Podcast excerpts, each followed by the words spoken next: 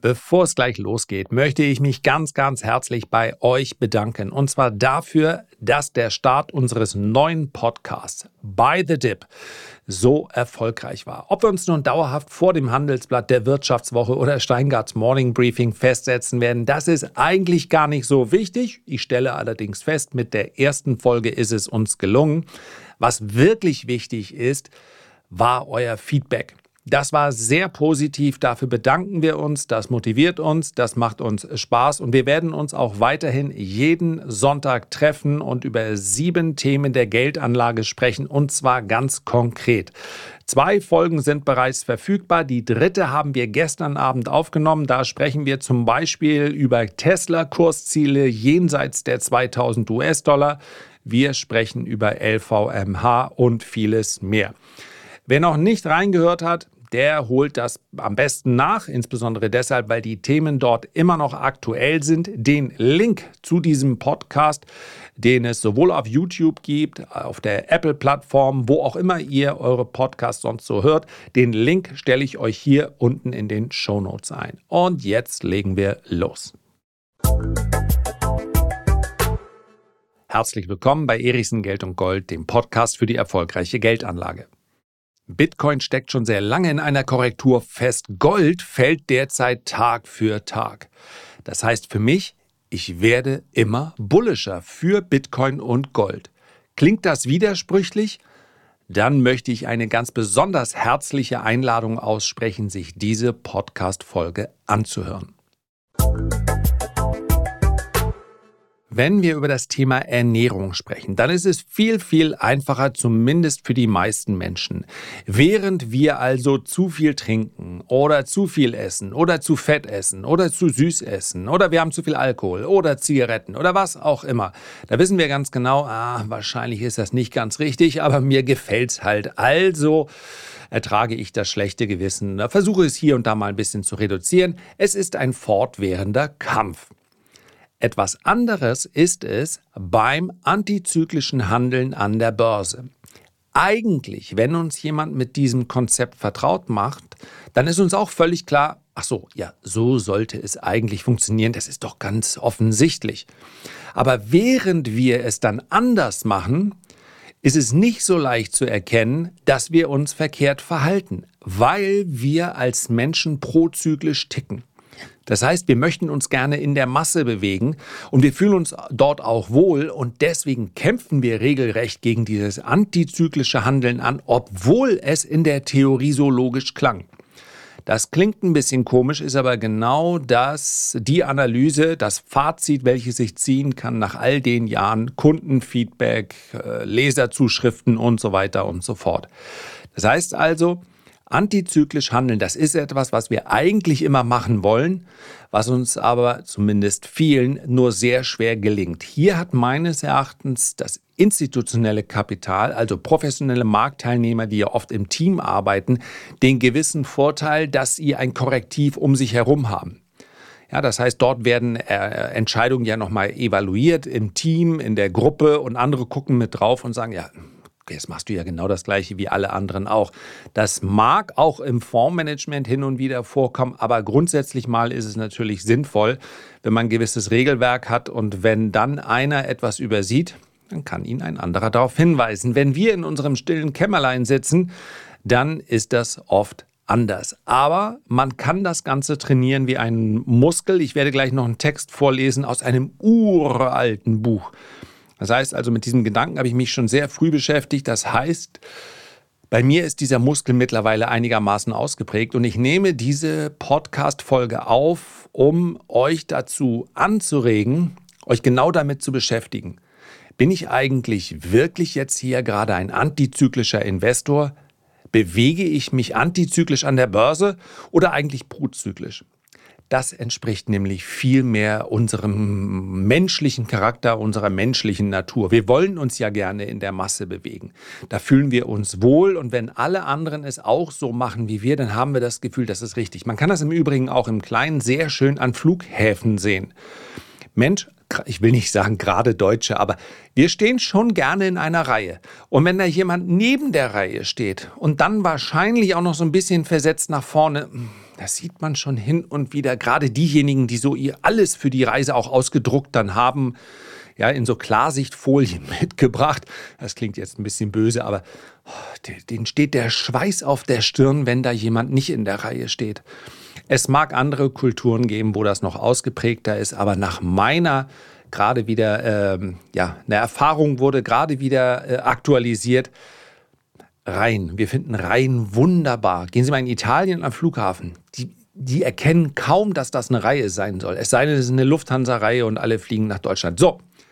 Es geht mir aber heute nicht darum, um unsere ureigenen äh, Charakteristiken hier äh, darzustellen. Das kann ein jeder selbst analysieren, sondern es geht mir um antizyklische Verhaltensweisen. Und warum habe ich dann heute in den Titel Gold und Bitcoin reingepackt? Weil es genau darum geht. Gold fällt seit Monaten. Und das hat nichts, obwohl diese Videos wahrscheinlich jetzt wieder Hochkonjunktur bekommen, mit einer Marktmanipulation zu tun. Ja, Gold ist in der Vergangenheit mehrfach nach unten manipuliert worden, aber diese Marktphase, die passt doch genau zu dem, was wir auch fundamental erleben. Wir haben einen äh, Dollar, der momentan eher aufwertet. Ja, das heißt, der Euro zum US-Dollar fällt. Äh, der Dollar steigt damit im Wert, der Euro sinkt damit im Wert. Und dann haben wir auf der anderen Seite einen ganz klar positiven Realzins. Gold wirft keine Zinsen ab. Momentan ist der Realzins liegt ungefähr bei 1,7 Prozent. Ja, also der Leitzins der Fed ja, zwischen 5,5 um die 5,5 Prozent herum. Das sind ja immer so ähm, Zinskorridore. Und wir haben eine aktuelle Inflationsrate für den August für die USA bei 3,7 Prozent. Also ganz klar positiver Realzins. Und da sinkt die Attraktivität von Gold, zumal man eben auch sagen muss, dass Gold kein Krisenmetall ist in der Art, dass man es in rezessiven Phasen kaufen sollte. Im Gegenteil. Auch wenn hin und wieder äh, behauptet wird, dass Gold gerade in schweren Zeiten, Gold ist immer schon ein Fluchtmetall gewesen. Das heißt, es reagiert sehr schnell auf unvorhergesehene Dinge, die mal am Markt passieren. Aber ansonsten waren Rezessionen immer die Phasen, in denen Gold besonders schwach performt hat. So. Und jetzt schauen wir auf den Goldkurs und sehen, er fällt und fällt und fällt. Und ich sage, ich werde bullischer. Warum? Weil ich von dem aktuellen Preisverhalten ja nicht mein, wenn ihr so wollt, mein Setup ableite. Das heißt, ich sage ja nicht in dem Moment, wo Gold fällt, oh, jetzt ist aber Gold wirklich unattraktiv. Und in dem Moment, wo Gold dann auf neue Allzeithoch steigt, finde ich es besonders attraktiv sondern ich habe ja vorher einen Plan, der auf mehrere Jahre ausgelegt ist. Und ich spreche hier durchaus vom aktiven Handel. Ja, ich bin langfristig in physisches Gold investiert. Was hat Gold für eine Aufgabe? Den Vermögenserhalt nicht den Vermögenszuwachs. Und Gold hat über Jahrhunderte und Jahrtausende das Vermögen hinsichtlich der Kaufkraft erhalten. Nicht mehr und nicht weniger. Und das ist gar nicht so wenig. Manchmal der ein oder andere Goldjünger wehrt sich dann und sagt, nein, in Wahrheit, das ist doch schon eine ganze Menge. Ja, in den letzten 100 Jahren haben Dollar und Euro, Euro gibt es noch nicht so lange, aber nehmen wir mal die D-Mark-Geschichte mit rein, haben 90 Prozent an Kaufkraft verloren. Auch der Dollar im Übrigen. Und Gold hat all das aufhalten können und hat den Wert erhalten. Das ist wunderbar. Man muss da nicht noch mehr reindichten. Und deswegen finde ich auch einen Anteil an physischen Edelmetallen durchaus interessant und ich freue mich über alle Fragen, die ich insbesondere auch zuletzt bekommen habe, wie man jetzt, wenn man das denn möchte, physisches Metall kauft. Ob am besten in Form eines ETCs, wenn man sagt, hm, für mich ist das in Ordnung, wenn das beim Emittenten liegt. Ich muss das nicht unbedingt bei mir im Garten haben oder im Schließfach. Darum soll es heute gar nicht gehen. Aber wer jetzt sagt, na dann gibt's, es gibt doch gerade wieder ein bisschen billiger Edelmetalle, dann kaufe ich jetzt. Wunderbarer Ansatz. Also es ist bei weitem nicht so, dass jeder sich von den aktuellen Preisdaten da verrückt machen lässt. Aber es geht mir tatsächlich auch um den aktiven Handel. Ich glaube also, dass Gold innerhalb der nächsten drei Jahre auf neue Allzeithochs steigen wird. Punkt. Dafür gibt es verschiedene Gründe. Es gibt verschiedene Pläne bzw. Entwicklungen, die dafür sprechen. Das heißt, ich glaube, dass die aktuelle Phase nicht fortzuschreiben ist. Die Zukunft, die Geldpolitik wird sich wieder ändern, der Realzins wird sich wieder ändern, die Inflationsdaten werden sich ändern. All das führt dazu, dass ich nicht sagen kann, wo Gold in drei Monaten steht oder sechs oder zwölf, dass ich aber denke, dass in einem Zeitraum von 24 bis 48 Monaten die Wahrscheinlichkeit deutlich erhöht ist, dass Gold auf neue Allzeithochs steigt. Und wenn ich dann einfach ausblende, was momentan passiert, denn wenn ein Preis erstmal fällt, dann gibt es einen Trend. Wir sehen das spekulative Kapital, was natürlich den Preis immer besonders stark beeinflusst. Die interessiert nicht, was in 48 Monaten ist, sondern sie sind jetzt gerade drin und sie sehen vor allen Dingen natürlich auch, dass der abwärts gerichtete Trend intakt ist. Und ich habe vermutlich zu diesem Zeitpunkt auch schon ein Video gemacht auf dem Erichsen-Kanal, in dem ich darüber spreche, dass Gold noch eine ganze Ecke tiefer fallen kann. Und ich kaufe jetzt auch kein Geld vor Gold. Geld ist Gold, Gold ist Geld.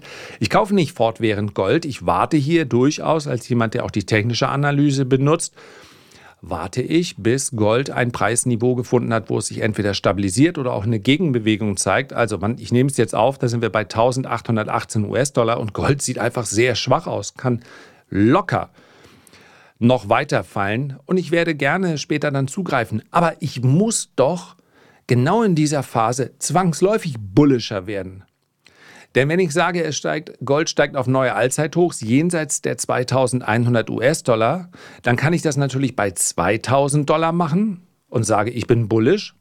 Allerdings steht dann in Klammern dahinter und glaube, dass Gold um mindestens 5% fallen wird. Wenn ich Gold 200 Dollar tiefer kaufen kann oder 300 oder 400 Dollar, dann muss ich ja immer bullischer werden, denn das Allzeithoch als Ziel steht ja, wenn auch zeitlich nicht ganz fix definiert und ich bekomme dazu aber ein Aufwärtspotenzial von 20 oder 25 Prozent. Und das ist natürlich attraktiver. Und so ähnlich ist es auch bei Bitcoin. Und deswegen sind die Phasen, in denen bestimmte Werte, von denen ich dann sage, die werden meines Erachtens dann und dann, ich kann es nicht auf den Monat genau festmachen, aber man sollte sich schon gewisse Zeiträume mitgeben in seine oder mit einfließen lassen, die Analyse, denn irgendwann ist natürlich kein Zeitraum, mit dem man was anfangen kann.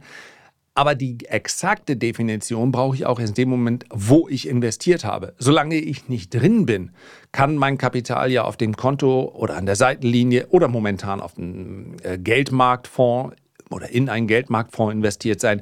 Da muss ich mir die Gedanken ja gar nicht machen. Wenn ich erst mal drin bin, dann brauche ich natürlich ein zeitliches Gerüst, denn hoffen auf irgendwann, darum geht es natürlich nicht. Aber das ist der Gedanke. Wenn die Kurse von Unternehmen oder von Basiswerten oder von Sektoren oder Branchen fallen, für mich das aber so attraktiv ist, dass ich davon ausgehe, wir werden in der Zukunft deutlich höhere Preise sehen, dann werde ich doch logischerweise bullischer, weil auf dem Weg nach unten für mich dann die Abwärtsstrecke immer größer wird. So, und ich möchte jetzt noch äh, diejenigen, die diese diesen Podcast schon länger hören, die werden wahrscheinlich wissen, aus welchem Buch. Die Zürich-Axiome. Nebenaxiom 14. Der Druck durch die Mehrheitsmeinung wird besonders problematisch, wenn es um die Frage geht, worin und wann man investieren sollte. Bei dieser Gelegenheit lässt sich so mancher ansonsten geschickte Spekulant beeinflussen, sehr zu seinem Schaden. Betrachten wir den Aktienmarkt als Beispiel. Wann ist die beste Zeit, eine Aktie zu kaufen? Natürlich dann, wenn der Kurs niedrig ist. Und wann verkauft man am besten? Wenn der Kurs hoch ist. Das liegt auf der Hand. Die Kinder lernen das schon in der Schule und wenn es ihnen niemand erzählt, so würden sie es selbst herausfinden. Was sie allerdings in der Regel bis zum Erwachsenenalter nicht lernen, ist, dass diese offenbar simple Formel erstaunlich schwer in der Praxis umzusetzen ist. Das ist hauptsächlich deshalb so schwierig, weil es den Spekulanten dazu zwingt, gegen den Druck der Mehrheitsmeinung zu agieren. Und ich kann hier an der Stelle nochmal betonen, das ist es. Auch ganz viele, die mir sagen, ja, Gold finde ich auch super interessant. Schön, dass wir jetzt Gold kaufen wollen. Wenn der Preis dann fällt, dann bröckelt diese Zuversicht einfach aufgrund des fallenden Preises. Das heißt also, man möchte gerne antizyklisch aktiv werden, man fühlt aber prozyklisch. Und das sind die beiden Kräfte, die gegeneinander wirken. Da kann man etwas gegen tun. Weiter, allgemein gesagt fällt der Preis einer Aktie, wenn eines anderen liquiden Spekulationsinstrument, dann, wenn sie eine große Anzahl von Menschen zu der Auffassung gelangt, dass sie nicht kaufenswert ist. Je unappetitlicher sie aussieht, desto tiefer sinkt der Kurs. Man, noch einmal der Hinweis, das Buch ist ja schon 50 Jahre alt, deswegen klingt manchmal der, die Formulierung ein bisschen komisch. Daraus erwächst das große Paradoxon, das nicht in den Schulen gelehrt wird. Der richtige Zeitpunkt zum Kauf ist genau dann gekommen, wenn die Mehrheit der Menschen ruft, tu es nicht. Entsprechendes gilt auch für den Verkauf. Der Preis eines Spekulationsinstruments steigt, wenn eine große Zahl von Käufern es haben will. Wenn jeder schreit, ich will es haben, sollten Sie auf der anderen Seite des Schalters stehen und lächelnd sagen, aber mit Vergnügen. Und deswegen habe ich hier Bitcoin auch noch mit reingenommen. Denn Bitcoin wird wahrscheinlich momentan keinem so ganz große Bauchschmerzen bereiten. Ja, der Rutsch von über 60.000 US-Dollar auf unter 30.000 US-Dollar, der war natürlich schmerzvoll, aber damit haben sich jetzt alle irgendwie eingerichtet. Und Bitcoin pendelt seitwärts, kann momentan, wenn man es jetzt technisch betrachtet, durchaus auch noch etwas tiefer rutschen, kann auch, wenn es über 29.000 US-Dollar geht, wieder schneller steigen. Aber das war ein Basiswert, wo wir das Gegenteil natürlich erlebt haben, wie selten zuvor. Bei 50.000, bei 60.000 US-Dollar war jeder sicher, selbst diejenigen, die eigentlich nichts mit Bitcoin am Hut hatten. Jetzt geht das Ding sowas von durch die Decke. Sechsstellig, ja siebenstellig soll es werden. Also Euphorie ist natürlich genauso gefährlich und oft sogar noch gefährlicher als ähm, der Verlust von antizyklischem Muskel. Aber nichtsdestotrotz sind beide Emotionen geeignet, um die Ergebnisse an der Börse negativ zu beeinflussen. Und deswegen lasst von mir aus Bitcoin noch ein bisschen fallen, lasst Gold noch ein bisschen fallen. Wer Antizyklik verinnerlicht hat, wird an der Börse die besseren Ergebnisse einfahren und freut sich momentan auch darüber, dass Gold und im Übrigen ja auch andere Werte wie die Technologiesektoren und Branchen und so weiter korrigieren. Ist doch alles in Ordnung. Herzlichen Dank für deine Aufmerksamkeit. Ich freue mich, wenn wir uns beim nächsten Mal gesund und munter wiederhören. Bis dahin alles Gute, dein Lars.